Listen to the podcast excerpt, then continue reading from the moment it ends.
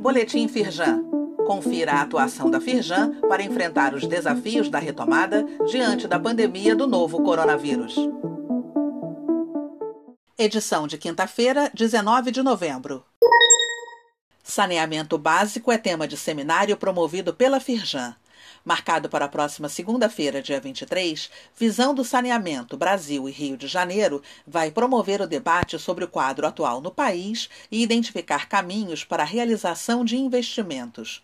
Além do presidente da Firjan, Eduardo Eugênio Gouveia Vieira, estão confirmadas as participações do ministro da Economia, Paulo Guedes, do presidente do BNDES, Gustavo Montesano, do governador em exercício do Rio, Cláudio Castro, e outras autoridades. O encontro começa às 9h45 da manhã, com transmissão ao vivo pelo canal da Firjan no YouTube. O link está disponível neste boletim. Marcelo Chara é o novo presidente do Conselho Empresarial de Responsabilidade Social.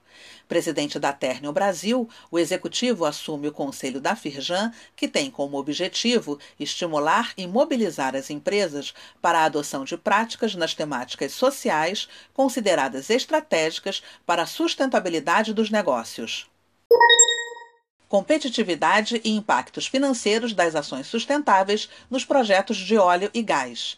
No último encontro do ano da websérie Óleo, Gás e Naval, especialistas da Firjan e executivos da indústria discutiram a sustentabilidade ambiental em projetos do setor e as ações relacionadas ao tema em processos de exploração e produção.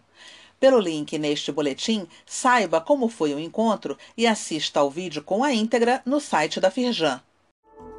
Saiba mais sobre essas e outras ações em nosso site www.firjan.com.br e acompanhe o perfil da Firjan nas redes sociais. Boletim Firjan, informação relevante para a indústria fluminense.